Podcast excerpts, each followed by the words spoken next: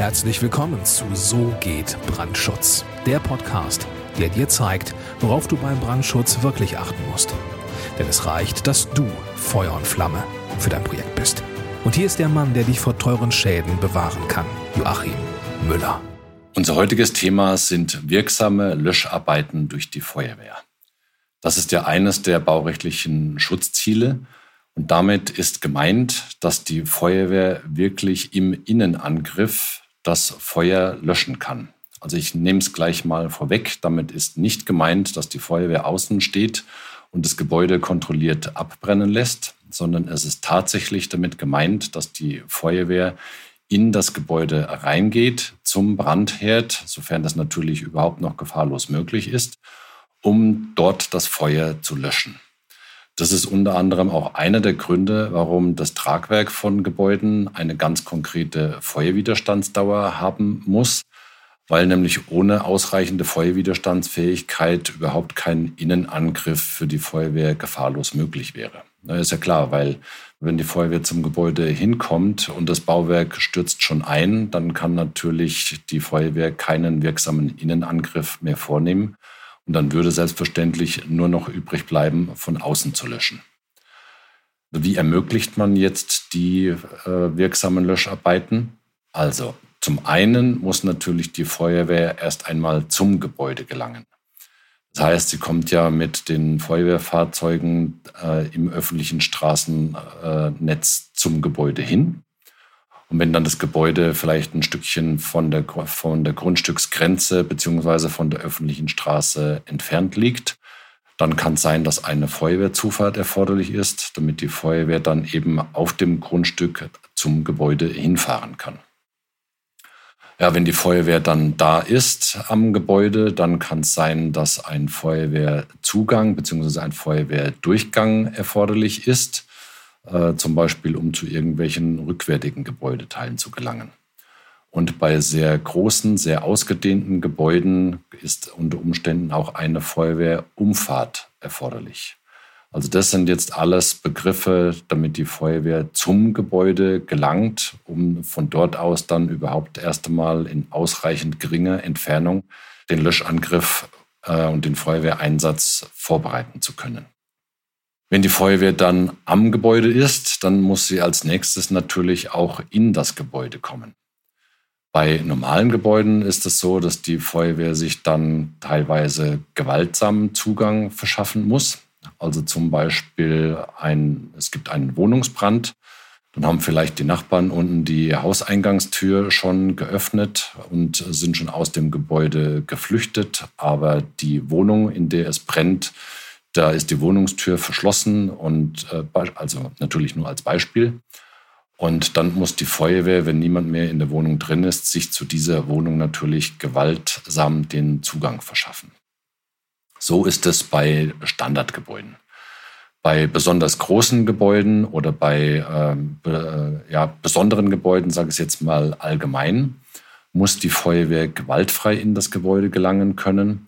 Und das funktioniert dann im Regelfall über einen Generalschlüssel in einem Feuerwehrschlüsseldepot. Und ein wesentlicher Punkt für die wirksamen Löscharbeiten ist natürlich, dass die Löschwasserversorgung gesichert sein muss. Also es muss eine ausreichende Löschwassermenge verfügbar sein und es müssen Hydranten in ausreichender Anzahl oder eine andere Löschwasserquelle in ausreichend geringer Entfernung zum Gebäude verfügbar sein. Weil ohne Wasser lässt sich im Standardfall ein Gebäude einfach nicht löschen. Und deswegen ist das natürlich einer der Eckpfeiler äh, der wirksamen Löscharbeiten.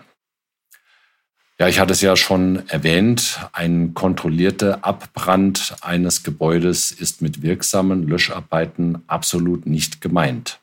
Auch wenn manche Bauherren diese seltsame Denkweise vertreten, weil sie einfach kein grundsätzliches Interesse daran haben, in den Brandschutz ihres Gebäudes zu investieren. Entweder weil sie es nicht wissen oder weil das Gebäude vielleicht schon so alt ist, dass sie da einfach gar keine weiteren äh, Gelder rein investieren wollen.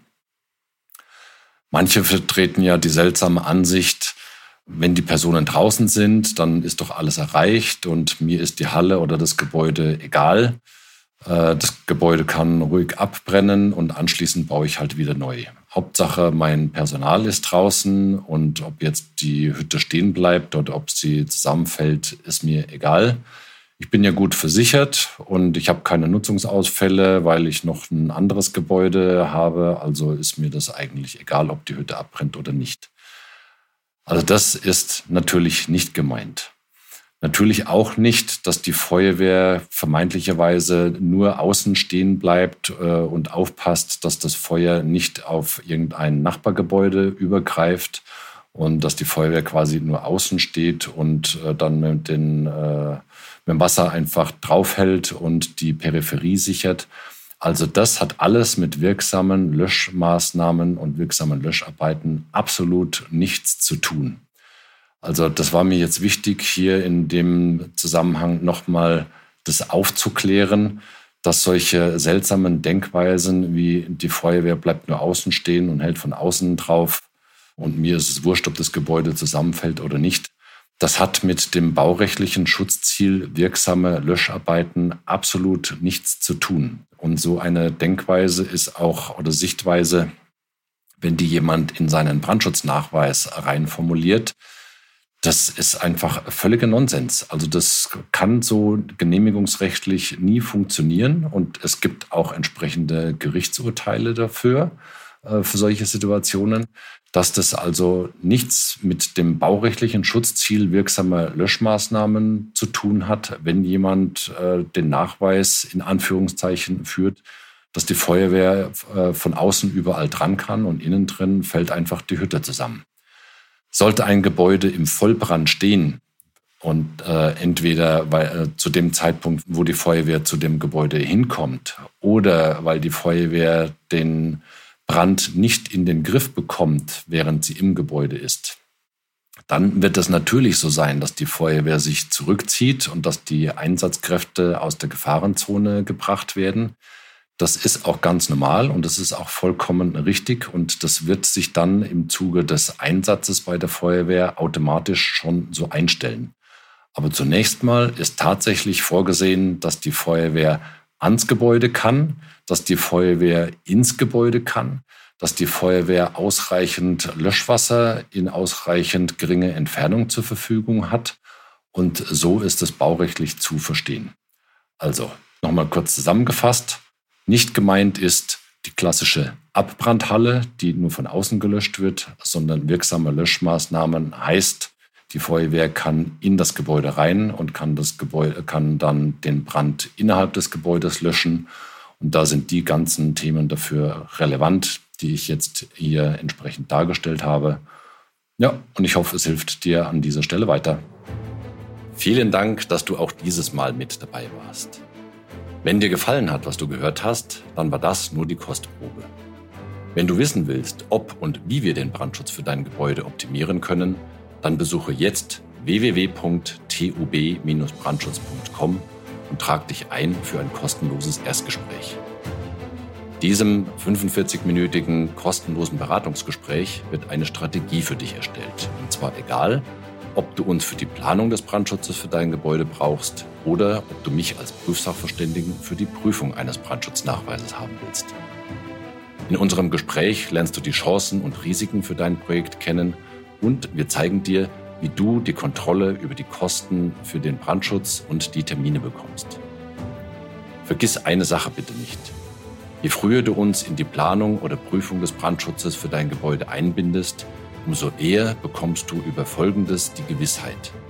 Einen maßgeschneiderten Brandschutz für dein Gebäude, die Einhaltung der Termine und die Einhaltung der Kosten. Also gehe jetzt auf www.tub-brandschutz.com und trag dich ein für ein kostenloses Erstgespräch.